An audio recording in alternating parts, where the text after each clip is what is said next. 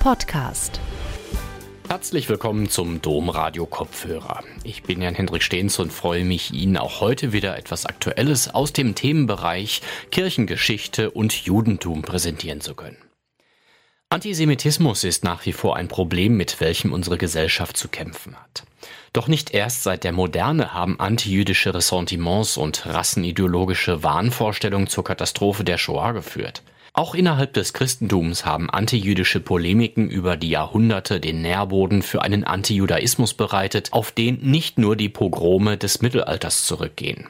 Der Historiker Christoph Münz ist Mitglied im Vorstand des Deutschen Koordinierungsrates der Gesellschaften für christlich-jüdische Zusammenarbeit und Mitglied im Gesprächskreis Juden und Christen beim Zentralkomitee der deutschen Katholiken. Für ihn sind es bereits die Christen der ersten Stunde, die den Grundstein antijüdischer Theologie gelegt haben. Seinen Vortrag, damit Gott sehe, dass wir Christen sind, über die Geburt des Antisemitismus aus dem Geist des Christentums, hielt Dr. Münz im Rahmen der Mittwochsgespräche im Mai 2022 im Maxhaus Düsseldorf. Gute Unterhaltung. Die Evangelien von Matthäus und Johannes und die Paulusbriefe bildeten die Grundlage für die Ausarbeitung einer Theologie durch die Kirchenväter, die in ihrer antijüdischen Denkweise und Wortwahl nicht selten sich kaum noch unterschied von den später antisemitischen Hetztiraden eines NS-Propagandaorgans wie der Stürmer. Mit der Hochzeit von Macht und Kirche, der Durchsetzung des Christentums als Staatsreligion durch Konstantin im vierten Jahrhundert folgte gewissermaßen der Theorie die Praxis. Unzählige Juden und Judentum diskriminierende Konzilsbeschlüsse konnten nun mit Hilfe und im Schutz der weltlichen Mächte in die Praxis umgesetzt werden. In Abermillionen von Predigten und Bibelauslegungen wurde, wenn Sie so wollen, das christliche Gift der Judenfeindschaft in die Herzen der Gläubigen geimpft und bildete schlussendlich die Grundlage für unzählige Pogrome, für Verfolgung und Vertreibung der Juden, ja schließlich für Mord und Totschlag an ihnen. Begegnung zwischen Christen und Juden wurde 2000 Jahre lang für Juden zuallermeist zu einer Zergegnung, einer Begegnung mit für Juden zumeist tödlichem Ausgang. Als die Nazis 1933 die Macht an sich rissen, fanden sie den Boden für ihr Vernichtungswerk gut vorbereitet. Sehr vieles von dem, was in jenen zwölf Jahren mit den Juden geschah, hatte Vorbild und Vorläufer in Theorie und Praxis in der seit gut 1900 Jahren die Geschichte des Abendlandes prägenden Geschichte der christlichen Kirchen und ihrer Gläubigen. Der Vernichtungsprozess der Nazis, schreibt der amerikanisch-jüdische Historiker Raul Hilberg, das ist Zitat Nummer eins auf ihrem Blatt, der Vernichtungsprozess der Nazis kam nicht aus heiterem Himmel. Er war der Höhepunkt einer zyklischen Entwicklung. Wir können diese Entwicklung in den drei aufeinanderfolgenden Zielsetzungen antijüdischer Amtswalter nachvollziehen. Die Missionare des Christentums erklärten einst, ihr habt kein Recht als Juden unter uns zu leben. Die nachfolgenden weltlichen Herrscher verkündeten, ihr habt kein Recht unter uns zu leben. Die deutschen Nazis schließlich verfügten, ihr habt kein Recht zu leben. Die deutschen Nazis brachen also nicht mit der Vergangenheit, so Raul Hilberg, sie bauten auf ihr auf. Sie begannen nicht, sie vollendeten eine Entwicklung. Am Beginn dieser Entwicklung standen die Evangelien des Neuen Testaments, insbesondere die von Matthäus und Johannes und die paulinischen Schriften. Die einschlägigen Stellen sind Ihnen sicher alle bekannt, angefangen von der sogenannten Selbstverfluchung in Matthäus Kapitel 27, Vers 25, also sein Blut komme über uns und unsere Kinder. Johannes, der die Juden als Kinder und Söhne des Teufels bezeichnete, in Johannes 8, 44, bis hin zu den paulinisch abqualifizierenden Bemerkungen über die Juden, wie es im Thessalonikerbrief heißt, über die Juden, die Gott missfallen und allen Menschen feindlich sind. Natürlich finden wir auch gegenteilige Aussagen im Neuen Testament. Wenn etwa Johannes daran erinnert, dass das Heil aus den Juden kommt Oder Paulus mahnt zu bedenken, dass nicht wir die Wurzel, sondern die Wurzel uns trägt. Aber wirkungsgeschichtlich entscheidend für den Weg von Theologie und Kirche und damit eben auch für christliches Selbstverständnis wurden tragischerweise die antijüdischen Stellen des Neuen Testaments beziehungsweise eine antijüdische Auslegung dieser Stellen, die Hand in Hand ging mit der Entwicklung einer Christologie, dessen linke Hand, wie Rosemary Luther es feststellte, dessen linke Hand der Antijudaismus war. Christologie, Verständnis von Jesus Christus und Antijudaismus gingen Hand in Hand. Und einige wesentliche Entwicklungslinien, christliche Entwicklungslinien, die oft zu tödlichen Stricken für die Juden wurden, möchte ich Ihnen kurz skizzieren. Da bestimmt etwa eine altkirchliche Gemeindeordnung, die Didache 8, Vers 1 bis 2, bereits um 100 nach Christus zum Beten der Christen, Zitat Nummer 2, wenn ihr betet, dann betet nicht wie die Heuchler, und gemeint sind damit natürlich die Juden. Wenn ihr fastet, dann fastet nicht wie die Heuchler, die Juden. Eine schon sehr unmissverständliche und feindselige Abgrenzung kaum 100 Jahre nach Jesu Geburt. Dem folgen dann vom zweiten bis ins siebte Jahrhundert zahlreiche Traktate unter der Überschrift Adversus Judeus, also gegen die Juden, mit den Kirchenvätern Tertullian beginnend über Augustinus bis hin zu Isidor von Sevilla. In diesen und in vielen anderen Schriften der alten Kirche werden dann jene tragenden theologischen Argumente auf polemische Weise formuliert, die für Jahrhunderte die Juden zu den Prügelknaben des Abendlandes machten. Die dogmatische Abgrenzung der Kirche zum, vom Judentum vollzog sich dann zunächst wesentlich in der sogenannten Lehre von der Substitution, der Lehre der Ersetzung, der Beerbung Israels durch die Kirche. Diese Ab- und Ausgrenzungslehre findet sich im nachapostolischen Zeitalter vor allem im sogenannten Barnabasbrief, einer betont antijüdischen Schrift aus dem Jahre 130, 135 und hatte eine beträchtliche Wirkung auf Kirchenväter und Apologeten wie Justinus, Irenäus, Clemens von Alexandrien, Tertullian und Origenes. Hier im Barnabasbrief lesen wir von den Christen als dem neuen Volk, dem Erbvolk. Der Autor stellt die Existenz eines Bundes zwischen Gott und den Juden kurzerhand überhaupt in Frage. Der im Alten Testament bezeugte Gottesbund sei nie zur Geltung gekommen, denn Moses habe ja die den Bund besiegelten Gesetzestafeln zerbrochen. Selbstverständlich verschweigt der Schreiber die Wiederherstellung der Gesetzestafeln, wie sie in Exodus 34 beschrieben sind.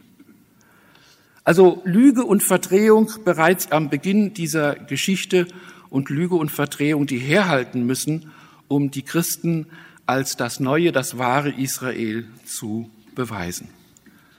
In einer eigenwilligen Auslegung von Genesis Kapitel 25, Verse 23 bis 26, hier geht es um die Geburt von Jakob und Esau, legitimiert Tertullian mit göttlicher Autorität die Verwerfung und Minderwertigkeit des jüdischen Volkes. Auch für ihn, für Tertullian, ist kein Heil mehr bei den Juden, sondern allein bei den Christen, dem wahren Gottesvolk. Eine besondere Variante fügt dem Gedanken Eusebius von Caesarea hinzu. Er meint, unterscheiden zu müssen zwischen Hebräern und Juden wobei der Begriff Jude hier zum Negativbegriff wird. Jesus wurde aus dem Volk der Hebräer geboren und von den Juden gekreuzigt, schreibt er. Als Hebräer betrachtet er die Patriarchen vor der Zeit Mose, die wahren Freunde Gottes gewesen seien, gewissermaßen Christen lange vor Christus. Alle Hebräer nach Mose nennt er Juden, die von Gott abgefallen sind. Das wahre Israel stehe natürlich nur den Hebräern zu, deren wahre Nachfolger wiederum nun die Christen seien. Und damit wird gewissermaßen die Kirche zur Alleinerbin des alten Bundes. Alle göttlichen Verheißungen werden ganz in den Raum der Kirche eingebunden und die Juden stehen heillos und unerlöst davor. In der Abgrenzung vom Judentum und in dem Anspruch, Israel zu ersetzen, ist diese Lehre, die Lehre der Substitution, Grund und Ursache für die antijudaistische Gestalt und Ausrichtung christlicher Lehre und christlichen Bekenntnisses von den Anfängen der frühen Christenheit bis in die jüngere Gegenwart hinein. In klassischer Formulierung etwa bringt ein Mann, den man sonst für recht unverdächtig halten würde, wie Kardinal Faulhaber, die Position der katholischen und sicher auch der evangelischen Kirche in seinen Adventspredigten 1933 folgendermaßen auf den Punkt. Zitat Nummer drei.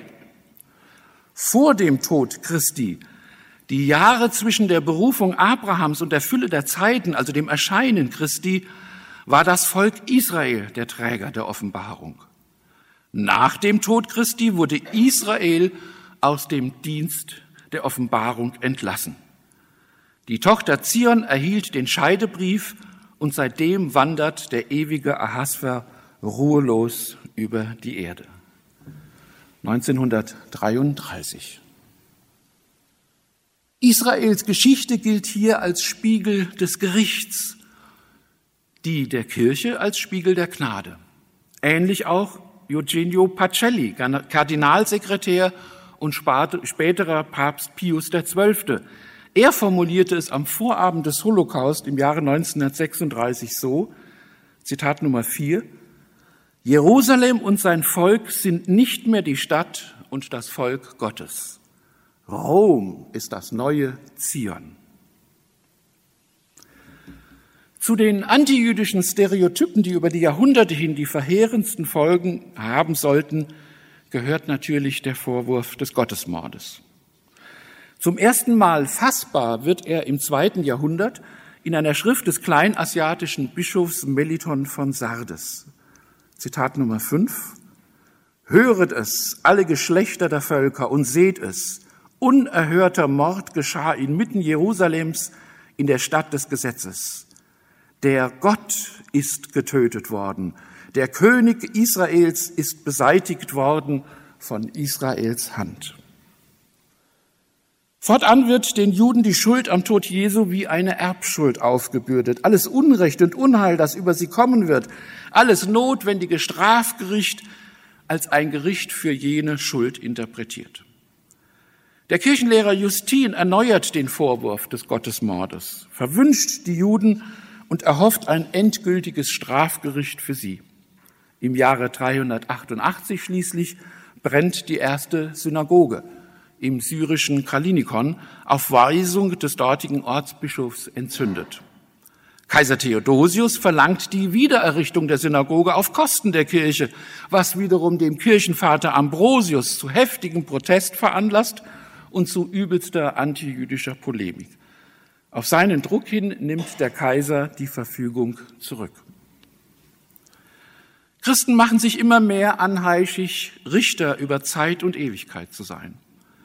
Und so ist es nicht verwunderlich, dass schon im Jahre 387 das endgültige Urteil über die Juden feststeht, so wie eines der größten und einflussreichsten Kirchenlehrer seiner Zeit formulierte, Johannes Chrysostomos, Bischof von Antiochien. Zitat Nummer 6. Wie ein gemästetes und arbeitsunfähiges Tier taugen sie, die Juden, nur noch für den Schlechter. Und Juden seien nicht besser als Schweine und Böcke. Zur Synagoge predigte er, nenne einer sie Hurenhaus, Lasterstätte, Teufelsasyl, Satansburg, Seelenverderb, jeden unheilsgähnenden Abgrund oder was immer, so wird er noch weniger sagen, als sie verdient hat.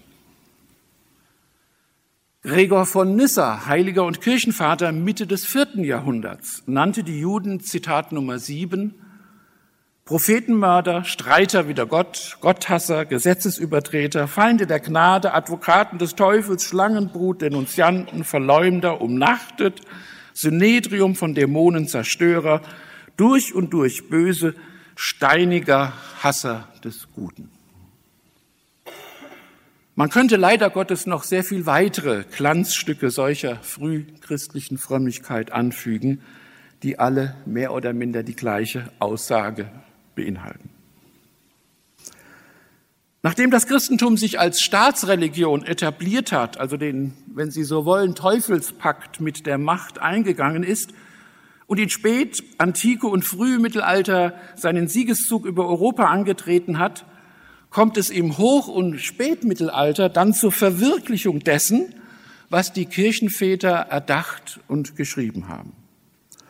Die Pest, hier ging es um den Vorwurf der Brunnenvergiftung, aber vor allem die Kreuzzüge führen zu den ersten flächenübergreifenden Vernichtungsaktionen jüdischer Gemeinden in ganz Europa.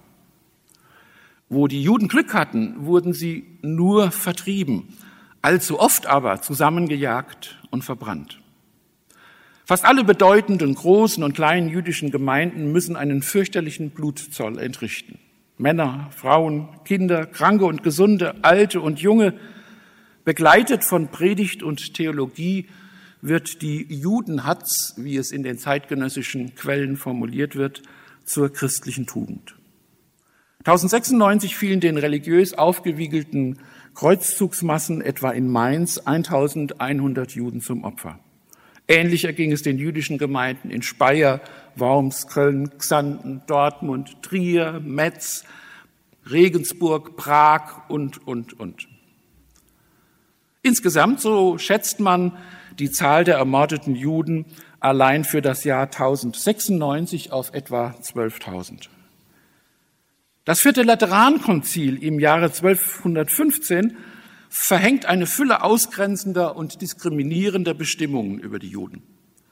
Das Konzil bestätigt zunächst in Anlehnung an die Theologie des Kirchenvaters Augustinus die sogenannte Sündenknechtschaft der Juden, woraus dann die Legitimation der sogenannten Kammerknechtschaft abgeleitet wurde. Das heißt, Juden stehen mehr oder weniger dem Kaiser als willfähriges Eigentum zur Verfügung. Das Konzil erlässt weiterhin bestimmte Kleidervorschriften für Juden. Die Geburt des gelben Sterns, wenn Sie so wollen, die die Nazis später wieder aufnahmen. Juden wurde der Zugang zu öffentlichen Ämtern verboten. Ehe und Verkehr mit Christen wurde untersagt und vieles mehr. In der Folgezeit bilden sich die bis in die jüngste Zeit hinein verheerend wirkenden antijüdischen Stereotypen heraus. Vom Vorwurf der Hostienschändung bis hin zur Unterstellung, Juden entführten christliche Kinder, um sie zu ermorden und ihr Blut für das Backen der ungesäuerten Brote zu verwenden, die sogenannte Ritualmordlegende, die noch bis in die 60er, 70er Jahre hinein des letzten Jahrhunderts in Teilen ähm, entsprechend geglaubt wurde. Überall in Europa bedürfte es nur des leisesten Verdachtes gegen Juden, um Pogrome, Vertreibung und Ermordung zu bewirken. Das Judenbrennen, wie die zeitgenössischen Quellen schreiben, das Judenbrennen wird vor allem zu einem beliebten christlichen Karfreitagssport. Auch die Reformation vermag daran nicht viel zu ändern. Luther entwirft in seinen Spätschriften ein fürchterliches Zerrbild der Juden.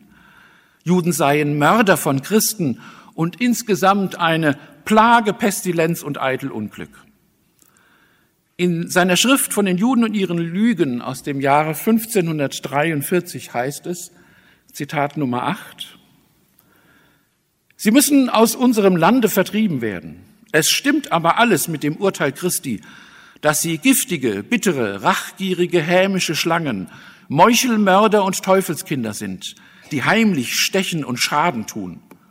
Summa, ein Jude steckt so viel Abgötterei und Zauberei, als neun Kühe Haare haben. Das ist unzählig und unendlich, wie der Teufel, ihr Gott voller Lügen ist. Ich will meinen treuen Rat geben.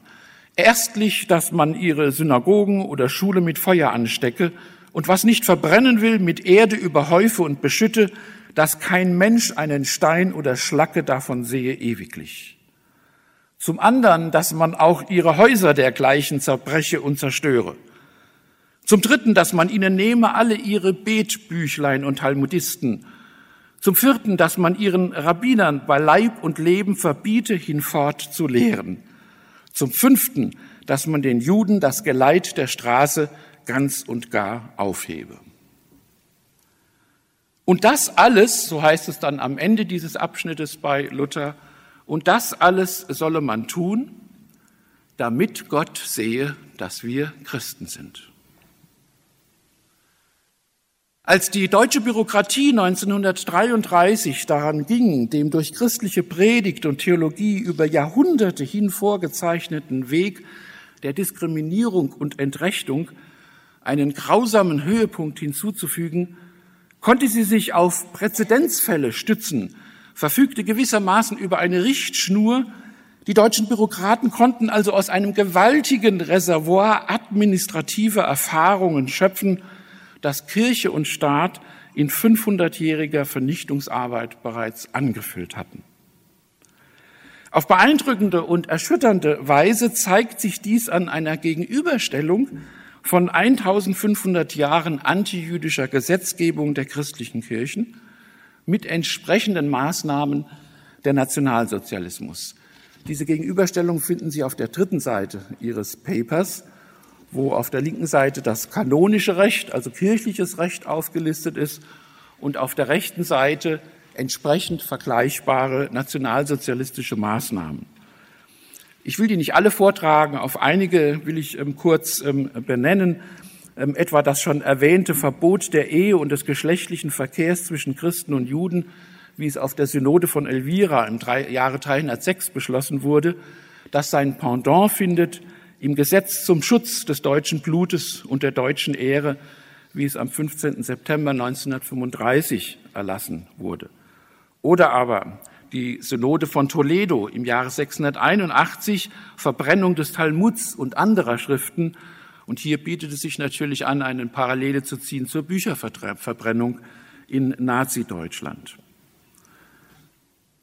Christen ist es untersagt, jüdische Ärzte zu Rate zu ziehen, hat die Trollanische Synode im Jahr 692 beschlossen, findet eine Parallele in der vierten Verordnung zum Reichsbürgergesetz, vom 25. Juli 38, wo eben auch Christen beziehungsweise Nichtjuden untersagt wurde, jüdische Ärzte ähm, aufzusuchen.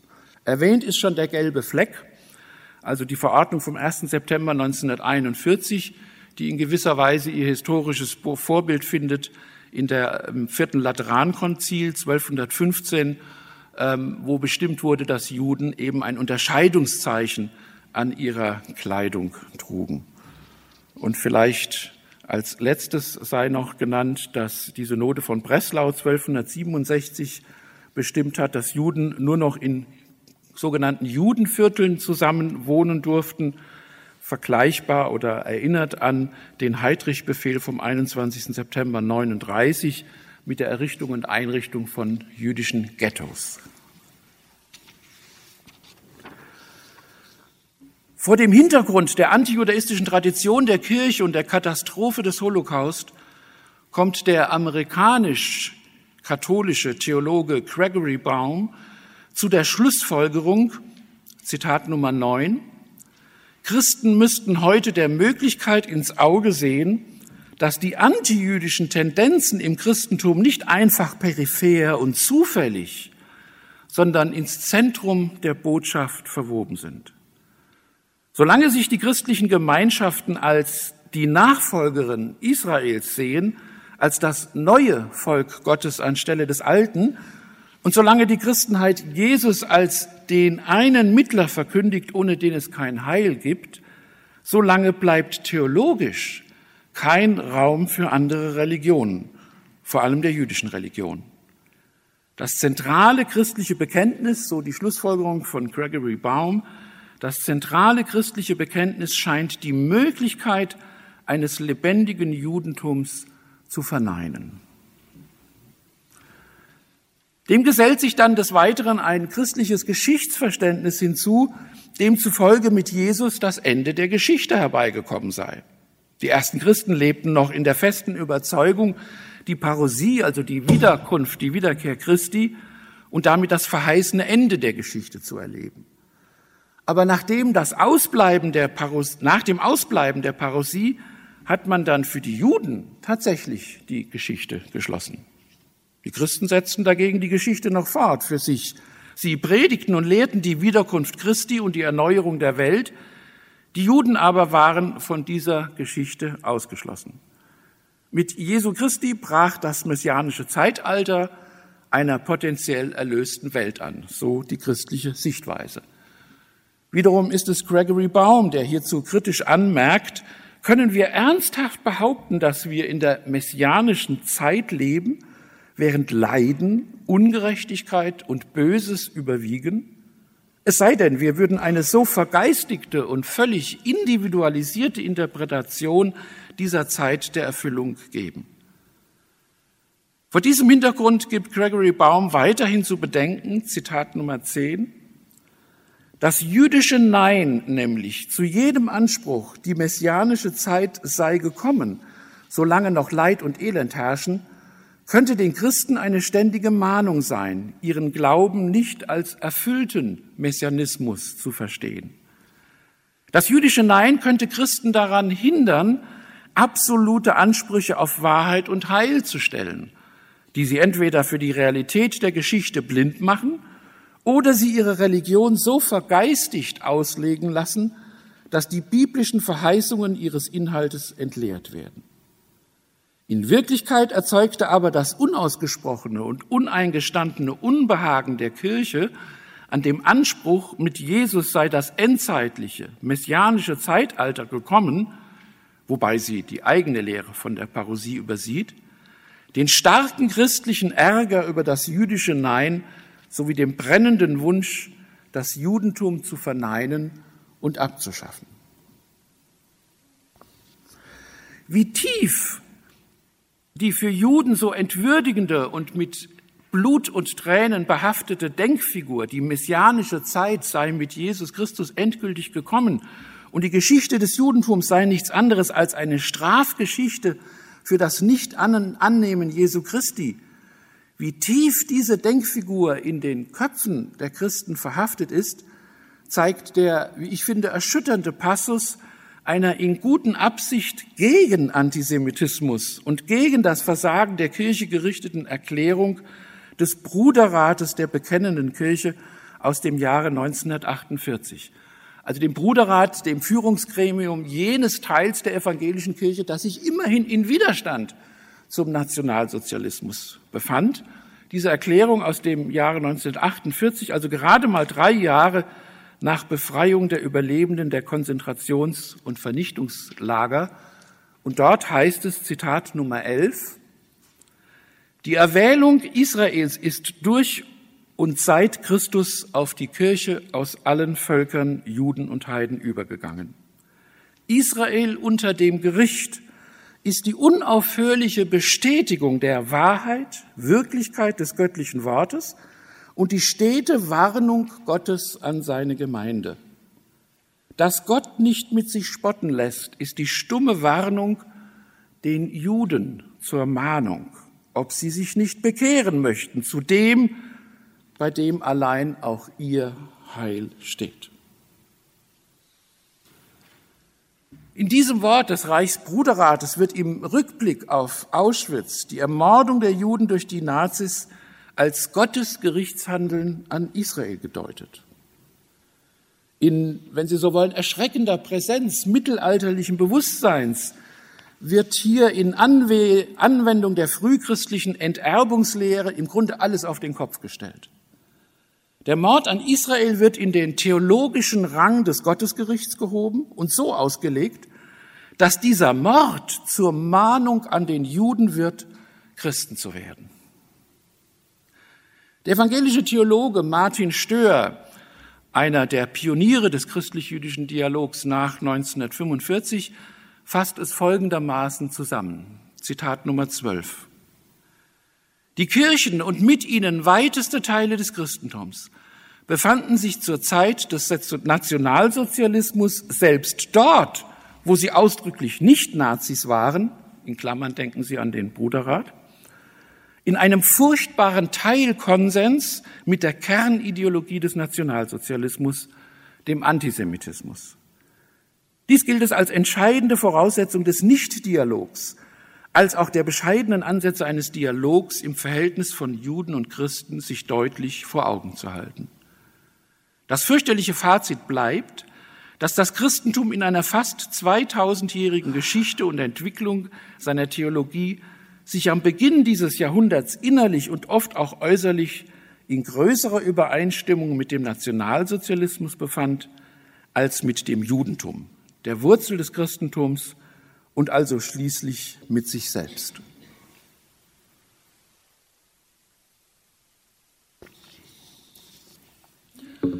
Nun mag man einwenden, dass nach 1945 und insbesondere in den letzten 20, 30, 40, 50 Jahren eine Reihe einschneidender Revisionen und Veränderungen in christlicher Theologie und Kirche zu einer Neubestimmung im Verhältnis der christlichen Kirchen zum Judentum geführt haben. Zu Recht könnte man etwa auf katholischer Seite auf die Erklärung über das Verhältnis der Kirche zu den nichtchristlichen Religionen Nostra Aetate des Zweiten Vatikanums verweisen oder auch die dann wenige Jahre, die einige Jahre später vollzogene Anerkennung des Staates Israel seitens des Vatikans.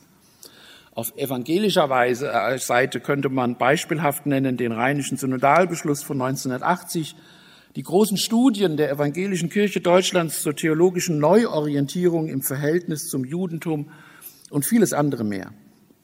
Und insgesamt könnte und muss man hinweisen auf die umfangreichen Bemühungen von Theologen beider Konfessionen in der Exegese zu einem neuen Verständnis der bislang antijüdisch interpretierten Stellen im Neuen Testament zu gelangen und hinweisen auf die theologische, etwa auf die theologische Wiederentdeckung von Jesus dem Juden und vieles andere mehr noch. So sehr diese Entwicklungen zu begrüßen und intensiv zu fördern sind, so sehr bleiben sie doch in zweierlei Hinsicht ungenügend.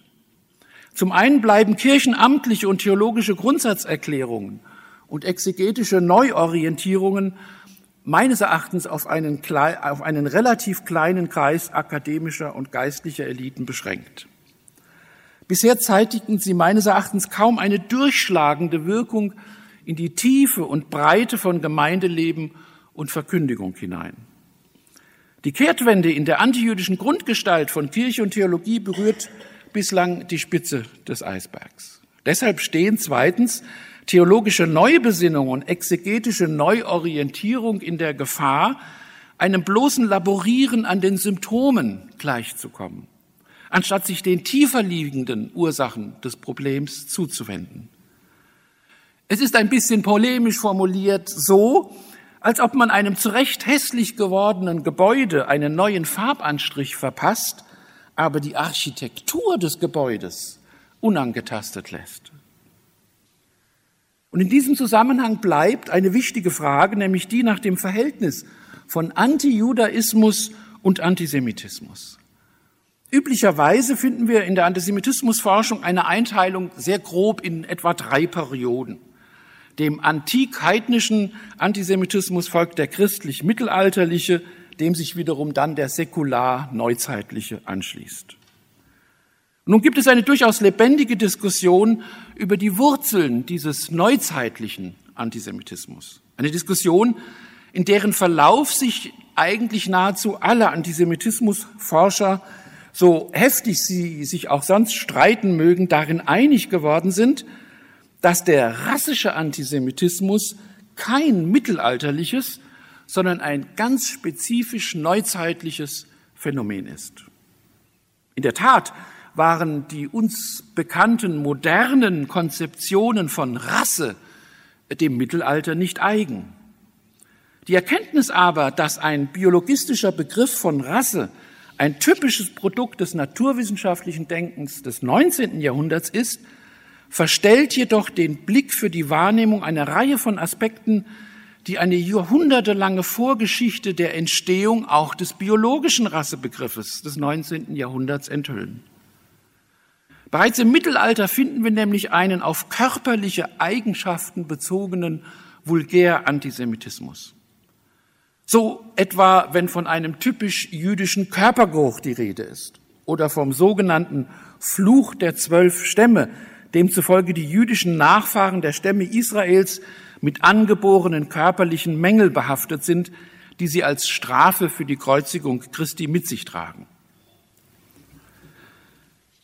In der Regel, so berichten viele Quellen, verschwinden diese körperlichen Mängel allerdings in dem Moment, wenn Juden sich taufen lassen und zum Christentum bekehren.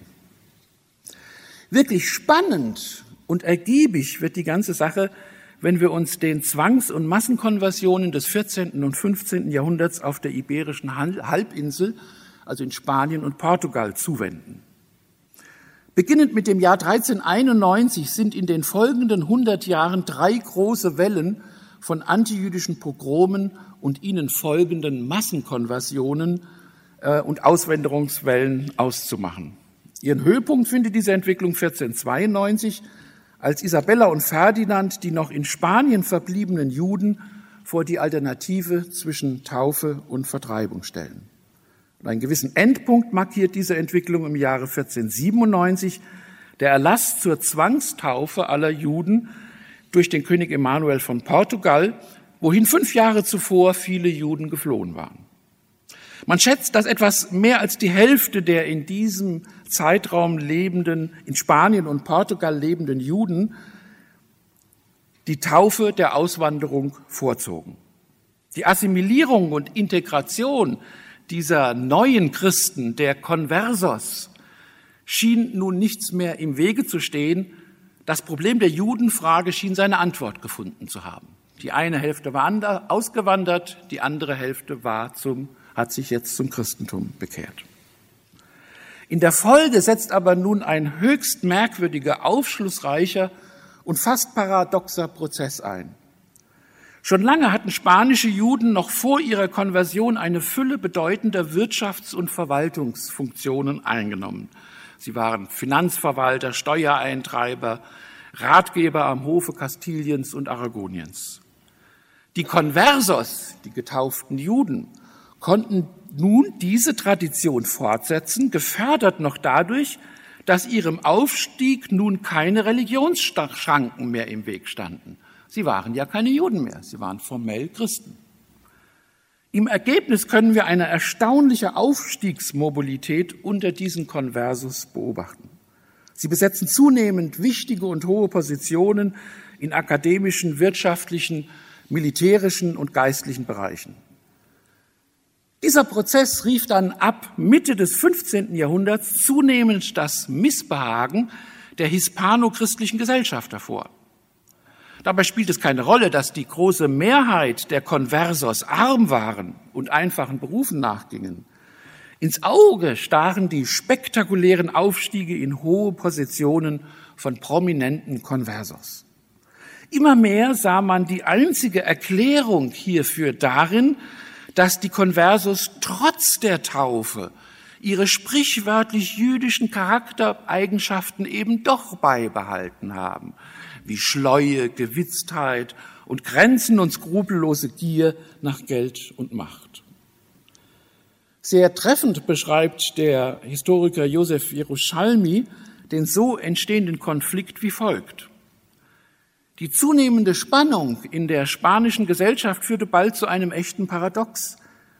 Im ganzen Mittelalter hatte das christliche Europa sein Judenproblem im Wesentlichen eindimensional gesehen, nämlich als Bekehrungsproblem. Eine eigene Gruppe bildeten die Juden nur aufgrund ihrer hartnäckigen Weigerung, die herrschende christliche Wahrheit zu akzeptieren. Sollten sie doch konvertieren, würden sie als klar erkennbare Gruppe verschwinden und das Problem wäre gelöst. Dieser paneuropäische Traum war in Spanien mittlerweile nahezu wahr geworden.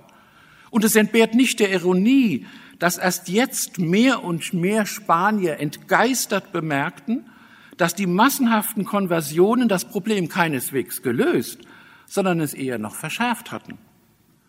Solange die Juden der Religion ihrer Väter treu geblieben waren, hatte man sie durch restriktive Gesetzgebung auch in genau definierbaren Schranken halten können. In Bezug auf die vielen Konversos aber war nun das umfassende Korpus antijüdischer Gesetze sozusagen über Nacht Makulatur geworden.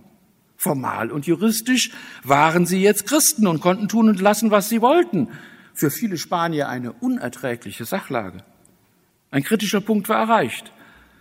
An die Stelle des alten Misstrauens gegenüber dem Juden als Outsider trat die noch viel beunruhigendere Angst vor dem Converso als Insider. In der Folgezeit tauchen zunehmend Texte und Überlegungen auf, die einen protorassistischen Charakter haben, indem sie zunehmend von der Unmöglichkeit einer echten Wandlung der Juden sprechen, aufgrund unwandelbar körperlich-biologischer Eigenschaften. Diese Entwicklung mündet schließlich in den Versuch, eine juristisch verwertbare, griffige Definition zu schaffen, um die Conversos trotz ihrer Taufe trotzdem im Zaum zu halten. Und so kam es zur Doktrin der Limpiezza de Sangre, der Lehre von der Reinheit des Blutes. Nach dem Wegfall des Religionsunterschiedes, den es ja zumindest formal nun nicht mehr gab, blieb zur Legitimierung diskriminierender Gesetzgebungen gegen die Konversos und ihre Nachkommen im Grunde nur noch die rassische, biologische Grundlage übrig. Auf der Grundlage der Blutreinheitsgesetze konnte die Inquisition gegen die Konversos vorgehen. Und das tat sie auch. Reinheit des Blutes war wichtiger geworden als Reinheit des Glaubens. Bis ins 18. Jahrhundert hinein bilden die Limpieza de Sangre in Spanien und Portugal die Grundlage für eine diskriminierende Beschränkung der Conversos und ihrer Nachkommen, was deren gesellschaftlichen und beruflichen Aufstieg betrifft. Ohne die Vorlage Generationen zurückreichender Stammbäume und Ahnentafeln, die über die Reinheit oder Unreinheit des Blutes Auskunft geben, ist kein gesellschaftliches Fortkommen denkbar. Interessant ist in diesem Zusammenhang auch, dass das spanische Wort Raza für Rasse in Sebastian de Corubias großem Wörterbuch des Kastilischen 1611 durch folgenden kuriosen, aber erhellenden Vergleich definiert wurde. Dort heißt es, Rassa, die Klasse rein rassiger Pferde, die mit einem Brandmal gekennzeichnet werden, damit man sie als solche erkennen kann. Bei der Abstammung eines Menschen bezeichnet Rassa etwas Schlechtes, wie wenn ein maurischer, wie wenn einer maurischer oder jüdischer Herkunft ist. 1623 verkündet der Portugiese Vicente da Costa Matos, ein wenig jüdisches Blut reicht aus, um die Welt zu zerstören. Sind das bloß rhetorische Floskeln? Oder sind diese Anschuldigungen, Anschuldigungen biologisch und genetisch gemeint? Urteilen Sie selbst. In einer Verteidigung der Blutreinheitsgesetze erklärte Juan Escobar del Corro 1637 kategorisch, dass der Fötus im Augenblick der Empfängnis die moralischen Merkmale der Eltern erbt. Folglich sei die Sünde eines einzigen Familienmitgliedes der Beweis für unreines Blut in den Adern aller anderen. Andere Autoren werden noch deutlicher.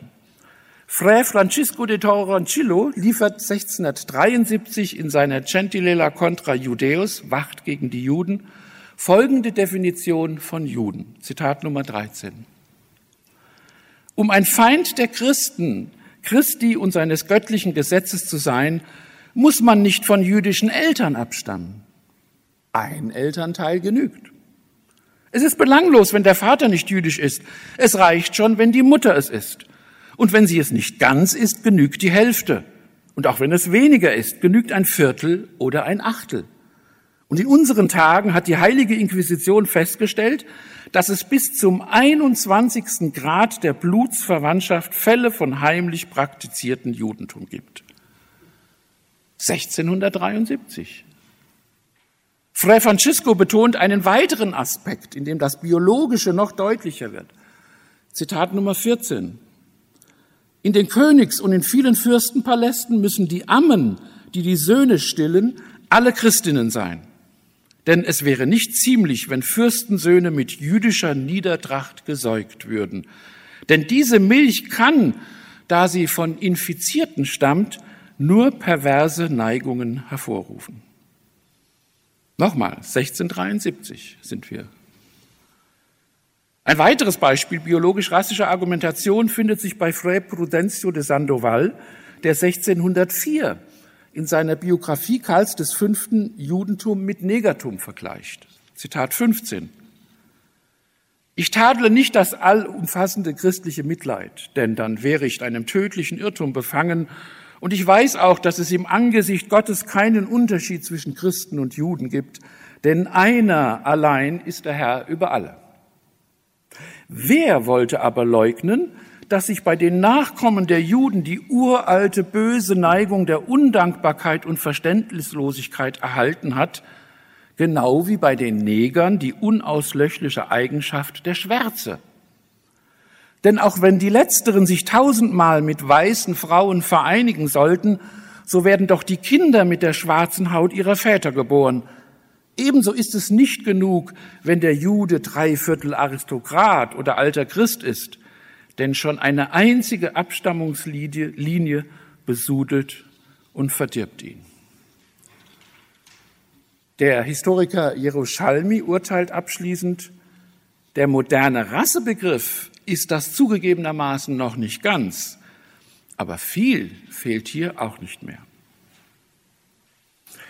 Wie erwähnt, gilt im Rahmen der derzeitigen Forschung der rassische Antisemitismus als Ausdruck eines säkularen Bruchs mit der Vergangenheit. Die rassische Komponente gilt gemeinhin als dem Wesen nach neuzeitlich, als fundamentaler Bruch mit dem Judenbild des christlichen Mittelalters, ja geradezu als dessen Antithese. Dieser Befund lässt sich in Anbetracht der hier nur in Ansätzen vorgetragenen Ergebnisse zu protorassistischen Denkformen im Mittelalter und vor allem im Angesicht der schon fast unver, des schon fast unverblümt rassistischen Denkens auf der iberischen Halbinsel des 14. und 15. Jahrhunderts meines Erachtens nicht mehr so ohne weiteres aufrechterhalten. Hier drängt sich sicher die Dringlichkeit für neuere, weitere Forschungsbemühungen auf. Ob man bei der Erforschung eines latent antijüdischen Rassismus spricht oder ob man von Protorassismus spricht oder einfach von der Vorgeschichte des rassischen Antisemitismus, ist eigentlich sekundär. In jedem Fall überwiegen auch hier, und das ist das Entscheidende aus meiner Sicht, bei allen Wandlungen überwiegen die Kontinuitäten und vor allem die in christliche Denkbewegungen zurückreichenden Wurzeln dieses rassischen Antisemitismus. Der rassische Antisemitismus des 19. und 20. Jahrhunderts fiel eben nicht vom Himmel, sondern ist neben vielem anderen auch eine stringente Weiterentwicklung eines nicht mehr hinreichend greifenden Antijudaismus. Der israelische Historiker Schmuel Ettinger, einer der international anerkanntesten Experten auf dem Feld der Antisemitismusforschung, stellte die These auf, dass ein sich entwickelnder Antisemitismus in christlichen und muslimischen Ländern sich antijüdischer Stereotypen bediente, die ein wichtiges Element in beiden Kulturbereichen darstellten. Und demzufolge sah er auch im narzisstischen Antisemitismus eher eine Fortentwicklung dieser Stereotypen obwohl, wie er schreibt, gewisse neue Elemente hinzukamen, insbesondere der Wille, aus der Stereotypisierung praktische, mörderische Konsequenzen zu ziehen.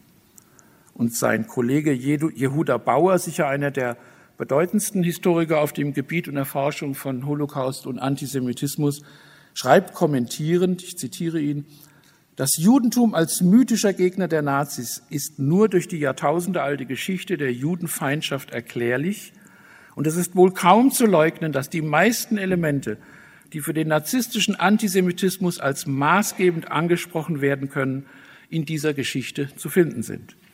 Der Antisemitismus, auch der narzisstische, kann also nicht als Vorurteil charakterisiert und beiseite geschoben werden, als wäre er etwa mit der Türkenfeindschaft in der heutigen Bundesrepublik vergleichbar. Antisemitismus beinhaltet eben auch Vorurteil. Er ist aber den Auslegungen Ettingers folgend hauptsächlich eine tiefgehende kulturelle Erscheinung. Bauer folgert aus diesen Zusammenhängen, der Antisemitismus sei im Einflussbereich des christlichen Europas Bestandteil eines, wie er es nennt, eines kulturellen Codes geworden. Trifft diese Analyse zu, ist der Antisemitismus im Laufe seiner 2000-jährigen Geschichte im christlichen Abendland bis hin in die Neuzeit und Moderne wirklich zu einem kulturellen Code mutiert, dann wirft dies auch ein grelles Licht auf das Ausmaß und den Umfang des Unterfangens, diesen Code knacken und verändern zu wollen. Man muss sich hierbei im Klaren sein, gegen die tiefsitzende Tradition und Prägung zweier Jahrtausende zu kämpfen. Für diese ungeheuerlich anmutende Aufgabe bedarf es sicher einer Menge Geduld, Zähigkeit und Entschlossenheit. Vor allem aber verlangt es in einem vielleicht noch viel radikaleren Maße, als wir dies bisher vermuteten, die Grundlagen und Fundamente unserer Zivilisation kritisch zu hinterfragen. Und dazu gehört gewiss auch unser Verständnis von Religion und Christentum. Nach Auschwitz allerdings sollte uns eigentlich keine Mühe zu groß, keine Anstrengung zu schwer und vor allem kein Tabu zu unantastbar sein, um uns dieser Aufgabe nicht zu stellen. Ich danke Ihnen ganz herzlich für Ihre Aufmerksamkeit. Dankeschön. Domradio Kopfhörer. Weitere Informationen finden Sie auf domradio.de.